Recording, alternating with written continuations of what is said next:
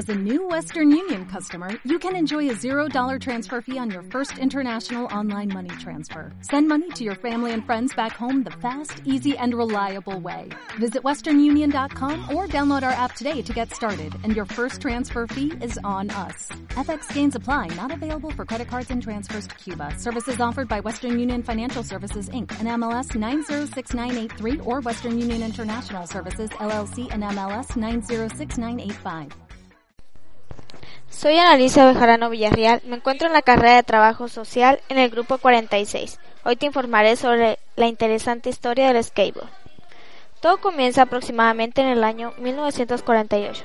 Los surfistas quieren practicar su deporte los 365 días del año, pero este deporte, como muchos otros, tiene un gran factor decisivo para realizarlo, el tiempo. Los días que no había olas no se podía surfear. ¿Cuál puede ser la solución para poder percibir el placer que arroja al coger una ola los 365 días al año? Se les ocurrió coger una tabla de madera, colocar un par de ejes, unas ruedas y le llamaron skateboard.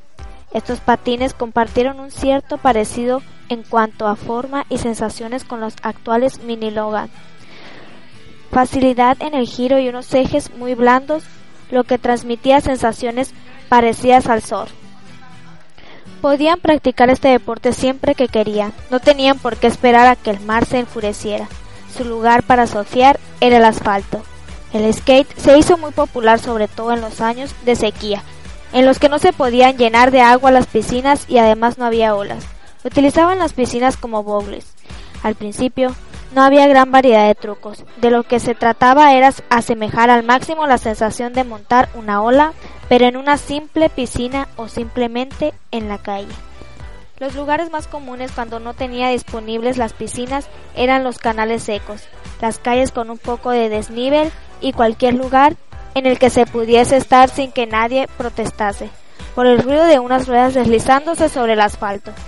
En ocasiones, estos surfistas del asfalto eran perseguidos por la policía tras invadir propiedades privadas para simplemente dejar correr su imaginación en una piscina sin agua, pero llena de talento sobre una tabla con cuatro ruedas. A partir de 1960, este deporte se hizo más popular. Las marcas con más influencia en el surf se interesaban más y más por el skate, dando fruto a gran cantidad de marcas y revistas que escribían artículos y mostraban fotos de los mejores patinadores del momento. Puede decirse que fue la década en la que nace un nuevo deporte. Los patines comenzaron a ser más sofisticados. Su fabricación en masa fue un aumento y se comercializaban cada vez más y más en zonas del mundo. Las propias marcas organizaban competencias para aumentar su popularidad y que los jóvenes que lo practicaban pudiesen demostrar lo que eran capaces de hacer luciendo sus logos en su material y haciendo incrementar las ventas de sus productos. Estas marcas comienzan a reclutar chabelas para formar equipos y así darse a conocer a mayor escala. La competencia era cada vez mayor y la influencia que tenía este deporte también lo comenzaba a hacer. Los trucos que se podían ver en esas competencias eran lo que hoy día conocemos como trucos de old school. Algunos de los patinadores más influyentes fueron Tony Alba, Ray Adams, Stacy Peralta, componentes del equipo Z Boys. El primer skateboard al aire libre fue construido en Florida en 1976. Pronto se construyeron miles de skateboards en Norteamérica. No podíamos hablar del nacimiento del patín sin mencionar a Rodin Mullen.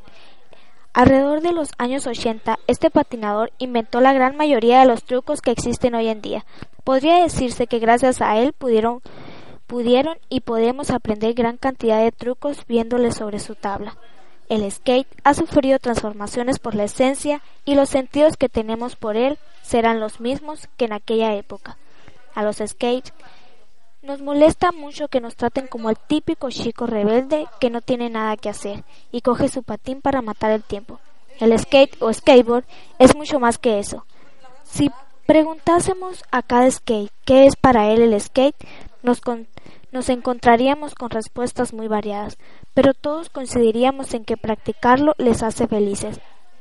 Bueno, Pues por mi parte es todo. Me despido después de esta interesante historia y espero les haya animado para tomar su tabla de skate y salir a recorrer las calles de su ciudad sintiendo toda esa adrenalina que llevan dentro. Los quiere su amiga Ana Bejarano.